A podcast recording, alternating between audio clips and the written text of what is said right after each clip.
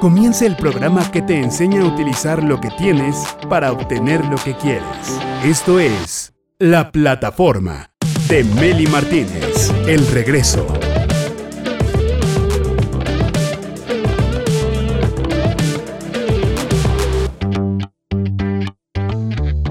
Hola encantadores, bienvenidos a la plataforma. Les voy a contar una historia para saber qué opinas, para saber qué piensas, qué harías tú en esta situación, en este caso. Fíjate que hace poco me contó mi mejor amiga la historia que se vivió en su familia. Su bisabuela, llamada Rosaura, que en paz descanse, pertenecía a una familia de clase muy, muy alta. Pero Rosaura se enamoró de un empleado de la fábrica del papá de Rosaura, o sea, del, del tatarabuelo, ya me estoy revolviendo.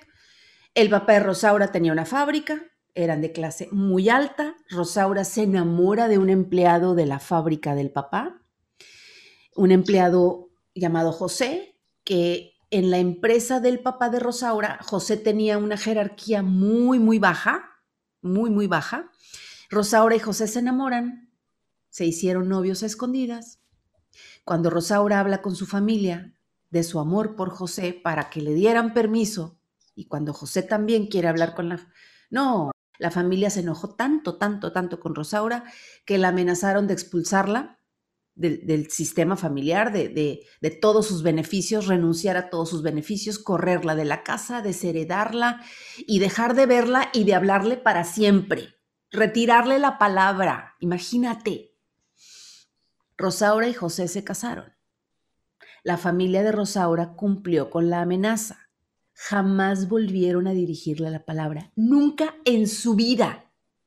Y aunque Rosaura era feliz con José, porque José era muy bueno, noble, de carácter precioso, y juntos hicieron una vida sencilla y austera, resulta que cuando Rosaura se convirtió en mamá, se empezó a deprimir demasiado, fue tanta, tanta su depresión, que no podía salir a la calle porque salía a la calle y lloraba se desplomaba de llanto.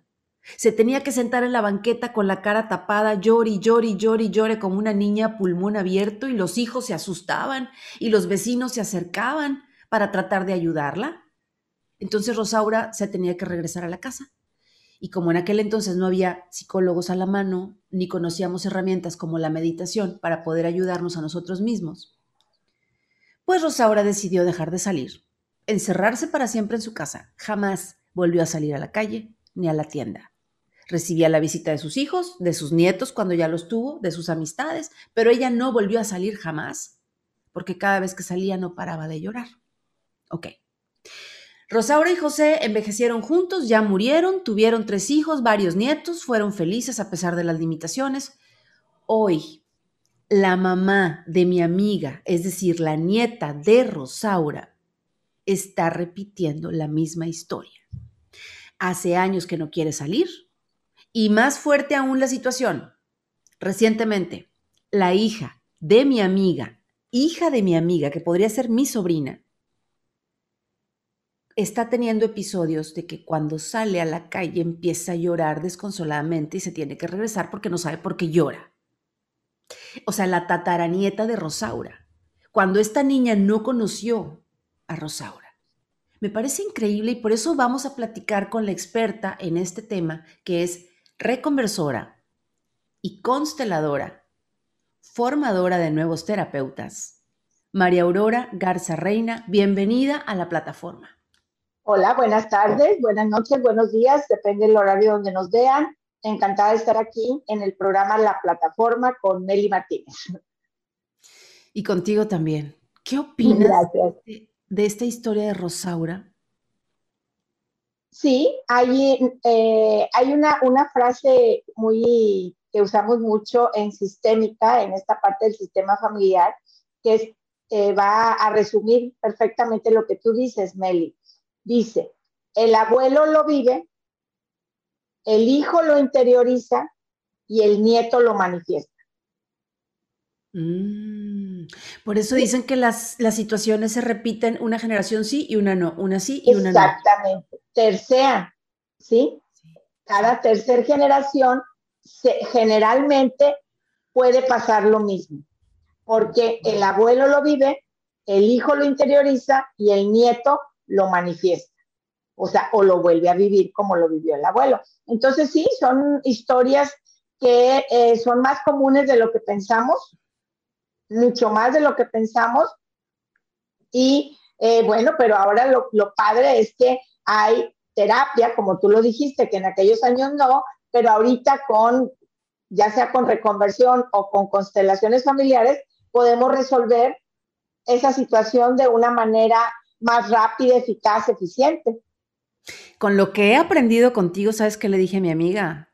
Le dije, tu hija lo está manifestando y tu mamá también para que lo sanen, para que sanen el árbol. Así es. Así es. ¿Cómo pueden sanar? ¿Cómo, qué, hay que decirle a la tatarabuela Rosaura, que ya está en, en otro plano? ¿Qué hay que decirle? ¿Cómo hay que soltarla? ¿Cómo hay que liberarla para que ellas puedan sanar? Lo más importante, Meli, en constelaciones familiares es una palabra de cinco letras y es, o seis letras, es honra. Honrar. Honrar los destinos. ¿Sí? Cuando empezamos a honrar los destinos, esas personas dejan de eh, involucrarse con nosotros, ¿sí? Porque hay, hay algo muy importante, Meli, en lo que es la parte sistémica, la parte del sistema familiar. Cuando, y lo dice la ley sistémica, cuando arriba del árbol alguien necesita que lo vean, ¿sí? Hay una fidelidad familiar, o sea, viene de arriba. ¿sí? Viene del árbol. Pero también hay una fidelidad individual cuando yo me hago fiel o leal a alguien. Entonces, inclusive puede ser ambivalente. Viene de arriba del árbol, pero también puede ir del, de, actual arriba. ¿Sí? Es una mm. fidelidad familiar cuando viene de arriba y es una fidelidad individual cuando va de arriba para abajo. Fíjate, María Aurora, que hice una lista, me di a la tarea de hacer una lista de causas que generan repetición de historias y conflictos, no solo en la familia, sino hasta en la pareja. ¿Cuántas mujeres excluidas de la familia por haber salido embarazadas, porque eso era malo, porque hicieron algo malo, y, quedar embarazadas sin casarse, herencia maldita, y las tratan mal y las insultan y y les dejan de hablar o, las tachan de, lo que quieras, ya no tanto como en otros tiempos, pero eso. Y luego otra, otra causa que, estuve ahí checando, que estuve analizando, quedarse soltero para cuidar a los papás, árbol herido. Claro, eso, pero eso es un mandato, ¿sí? O sea, son cosas diferentes. Cuando alguien se queda a cuidar, generalmente es lo que nosotros llamamos un mandato. ¿sí? Te voy a decir, ah, te voy a decir algo, y creo que ya lo habíamos dicho en otro programa. Mira, cuando alguien te dice, papá o mamá te dice algo, como me vas a cuidar, ¿sí? Como lo estás diciendo, o hay un caso documentado de una niña que su papá le dio un dólar, es un caso de Estados Unidos, le dio un dólar para gastar en un dulce. Cuando la niña trae él, la feria, el cambio, su papá le dice, refiriéndose a las pesetas americanas o a los quarters que le llaman, ¿verdad? Le dice, estas no se gastan. Le dio el mandato. Estas no se gastan. Y ella, a partir de ahí, en toda su vida, no gastó las pesetas. Cuando muere, hay un documental en donde su casa estaba llena de botellones llenas de pesetas, mm. porque papá lo mandó. No le dijo, ahórralas y cuando tengas una cierta cantidad, lo gastas. No. El mandato fue, estas no se gastan. Y lo que hizo la niña fue guardarlas. Murió pues millonaria. Pues ahora que Ahora que se las gaste, ya es millonaria gracias al mandato. Exactamente, pero desafortunadamente ella muere y muere así. O sea, no se las gastó. Por eso es muy importante, ¿sí? ¿qué mandatos le estoy dando a los hijos? ¿Cuál es el mandato que le doy? Porque hay mandatos muy importantes, como ese que tú acabas de decir, tú me vas a cuidar. Tú te vas a quedar a cuidarnos. Eso es un mandato. ¿Sí? Y tenemos muchas más de los que creemos. Sí, como por ejemplo, hablarle mal a los hijos del otro papá y, los hijos dejan de, rechazan a uno de los padres, padre o madre, por lealtad al otro. Claro. Qué más grande. O no pero es inconsciente. Es inconsciente, pero para eso estamos eh, todos aquí para hacernos más conscientes. Fíjate, no respetar a las parejas anteriores de nuestra pareja actual. Como, como por qué no seas tóxica, ¿no? O sea, como que ella qué culpa tiene que tú seas la nueva y ella fue la anterior, ¿no? fíjate, desacreditar a mi pareja delante de mis hijos, pésimo. También. No respetar el lugar de los hijos de mi pareja, de su matrimonio anterior, importante. Todas esas cositas van haciendo. Eso es jerarquía. O sea, lo que tú estás diciendo es parte de la jerarquía, ¿sí? ¿Quién llegó primero? Acuérdate que la jerarquía es, que lo hablamos en el, en el programa anterior, es quién llega primero, tiene jerarquía. Así tiene jerarquía la primera esposa o la primera mujer. Tiene jerarquía la segunda si yo soy la tercera. ¿Sí? O si yo soy la quinta, pues tiene jerarquía la primera, la segunda, la tercera y la cuarta. Si hubo hijos anteriores, habría que checar realmente específicamente cómo son. Tienen jerarquía, sí, mientras son pequeñitos, pero cuando ya son grandes, pues ya, ya se pueden valer por sí mismos pero eso, eso es dentro de la jerarquía en el orden, ¿sí? Quien llega primero tiene jerarquía. Ya compartimos dos de tres órdenes del amor, eh, compartimos pertenencia, donde todos los miembros de la familia tienen derecho a pertenecer independientemente de lo que hizo o dejó de hacer. Así Dos, la jerarquía que acabas de explicar, que eh, el primero que llega tiene jerarquía. Así es. Y nos vamos al tres, al, al tercer orden del amor, ¿Cuál es? Es, bueno, yo le llamo el equilibrio en el intercambio, que tú lo dijiste al principio del programa, el dar y recibir. ¿Sí? Aquí hay dos, hay dos vertientes, digámoslo así. Primero, en el equilibrio es el dar y el tomar. Eso tiene que ver con nuestros padres, ¿sí? Ellos nos dan la vida y nosotros primero la recibimos, pero luego tenemos que tener la, la facultad o la decisión de vivirla, de tomar la vida. Entonces, con los padres es dar y tomar, pero con la pareja, con las amigas, con los compañeros de trabajo, con los primos, es dar y recibir. ¿Sí? Y entonces la pareja, sí, me voy a concentrar un poquito en la pareja. La pareja, imagínate que el éxito en la pareja, en este equilibrio, Meli, es, quiero que se lo imaginen todos nuestros amigos, es como el, el juego de los parques que se llama sube y baja, sube y baja, sube y baja. Son dos personas, una sube y la otra baja, una sube y la otra baja. Ese es el éxito en la pareja, dar y recibir, dar y recibir. Yo doy, Tú recibes, tú das, yo recibo. Entonces, imagínate qué es esto. Sí, ese es el equilibrio. Pero a veces hay parejas que se desequilibran porque una da más y empieza a dar más y empieza a dar más, ¿sí? Y entonces se va a desequilibrar. ¿Sí? Entonces, por ejemplo, te voy a poner un caso que está en libros, un, caso que está documentado en libros. Imagínate que es una, una pareja. Él está estudiando, ya no tiene para estudiar y ella le paga la carrera. Cuando termina la carrera, ella trabaja y termina la carrera, ella se quiere casar, pero él no tiene dinero. Entonces ella dice, yo pongo la boda. ¿Sí? Ya van dos cosas. Ella puso la carrera y puso la boda. Y luego pone la luna de miel y luego pone la casa, ¿sí? Entonces, ¿sí? Fíjate todo lo que ella da. Y resulta que en su momento él se va, él la deja. Y tú dices, qué malo. ¿Cómo que la dejó después de que ella le dio tanto? Pues justamente porque le dio tanto, ¿sí?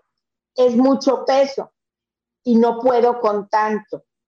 ¿Sí? Por eso hay una premisa sistémica muy hermosa que dice, no me des todo, dame lo que yo pueda recibir con dignidad.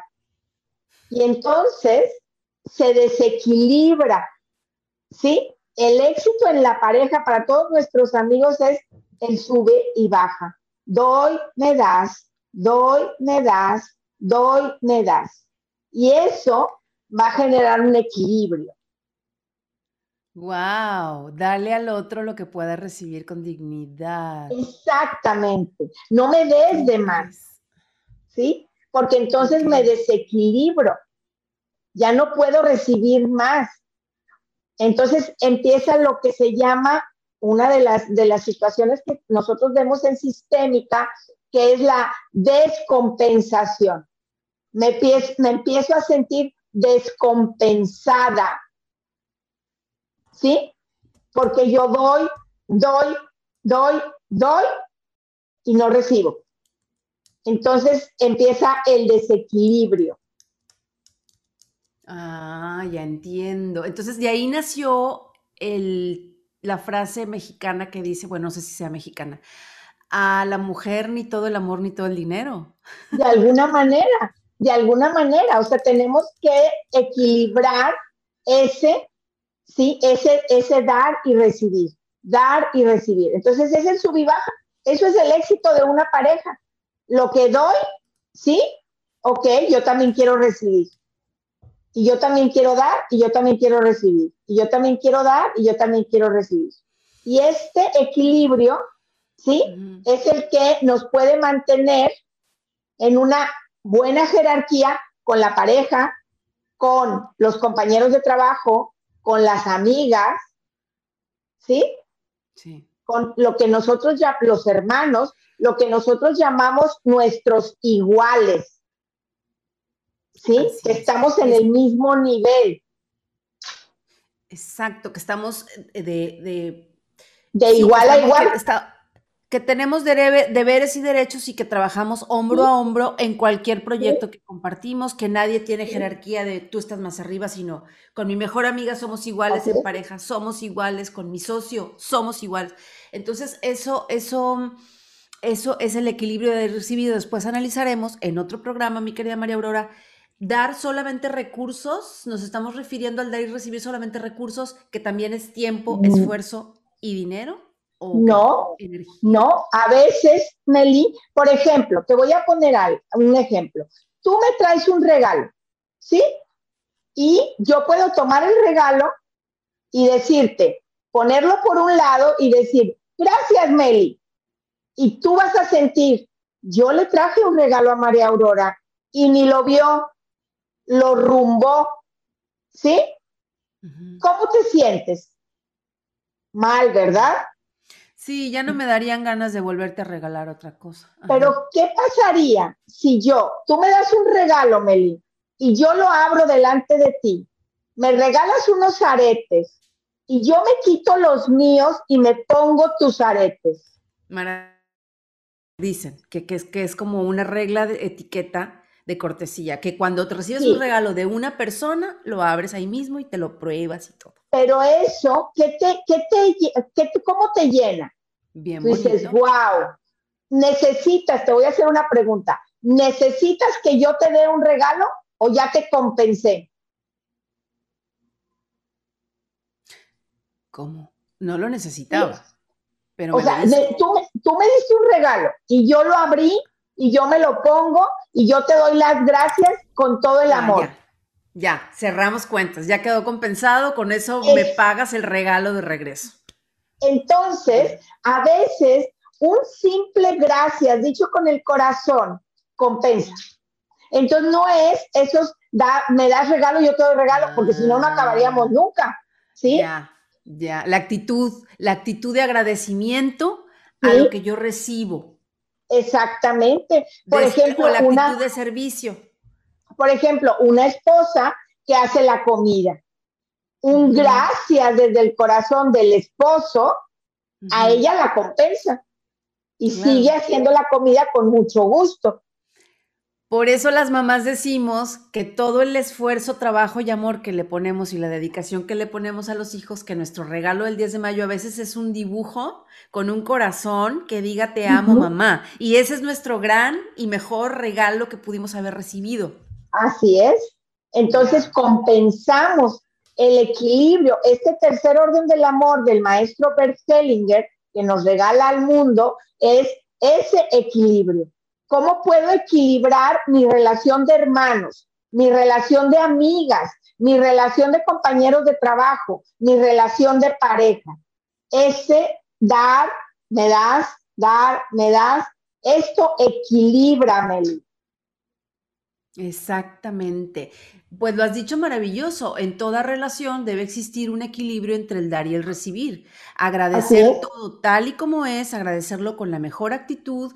Cuando nos inclinamos hacia la vida en agradecimiento, vienen mejores cosas, siempre viene más. La misma vida nos bendice con mucho más porque vivimos sin exigencias, sin exigencias, sin expectativas, sino en agradecimiento, en gratitud. Y eso es maravilloso. Así es. Yo le quiero decir a todos nuestros directores y directoras que en este momento nos están viendo y escuchando, acuérdate que todas las familias tienen leyes y, y reglas, algunas muy absurdas, algunas muy ridículas muy, muy, ah, no sé, inexplicable. Sin embargo, todo el clan percibe esas leyes como importantes. Entonces, si un miembro de la familia se atreve a romper esas leyes o esas reglas, al cabo del tiempo se siente culpable. Que eso fue lo que le pasó a Rosaura, que después de haber roto la regla familiar de no casarse con un pobre, se sintió culpable por haber causado ese desequilibrio familiar porque ahora su familia no estaba completa, porque ella no estaba ahí, porque ellos la expulsaron. Y entonces al sentir esa culpabilidad tiende a repetir la historia, se tiende a repetir la historia hasta que sane, hasta que sane en algún punto, ¿sí? Hasta que llegue un valiente de otra generación siguiente o de varias a vivir lo mismo y, y, sin saber por qué y sin deberla ni temerla porque viene a sanar lo que Rosaura no pudo sanar. Afortunadamente, como dice Aurora, ya tenemos estas herramientas tan poderosas y una de ellas es las constelaciones familiares que para estos casos existen. Así que si tú quieres una terapia individual para constelar a tu familia, tu trabajo, tu, tus finanzas, tu pareja, tus relaciones, pues, o para sanar tu árbol familiar, y, que tu árbol encuentre el orden, el orden del amor, o si deseas convertirte en constelador o consteladora, con la maestra experta María Aurora Garza Reina, que es mi invitada, quien además es, además de ser consteladora, es reconversora, pues ponte en contacto con ella y al mencionar la plataforma vas a recibir un 20% de descuento, tanto en terapia individual para que tú consteles lo que quieras, como en tu formación como constelador profesional. Su Facebook e Instagram es María Aurora Garza Reina. Muchísimas gracias, mi querida María Aurora. De nada, Meli, un placer estar aquí en este programa tan maravilloso. Te mando abrazo y bueno, eh, todo lo que nosotros podemos ayudar y ayudarnos se llama reconciliación y paz. Lo que Rosaura no pudo hacer, su nieta o bisnieta o tataranieta lo puede hacer por medio de la reconciliación y la paz. Ay, algún día nos traes ese tema, cómo hacer un, cómo hacer un ritual o, algo que tenga que ver para reconciliarnos y para traer la paz a nuestra claro vida, sanar ese algo. Claro que sí. Gracias, gracias a la plataforma Team por hacer posible esta transmisión. Salvador, Braulio, Génesis, María Sabina, Revolución Panda. Gracias a ti por acompañarnos. Recuerda que hay que darle al otro lo que dignamente es capaz de recibir. Exactamente. ¿Cómo era la frase? Dame Así es. lo que pueda recibir no me Todo. Sí, no me lo des todo. Dame lo que yo pueda, lo que me mantenga en mi dignidad. Lo que me mantenga en mi dignidad, ¿ok? Les mando abrazo. Hasta luego. Hasta luego. Yo soy Meli Martínez, la directora de mi vida. Chao.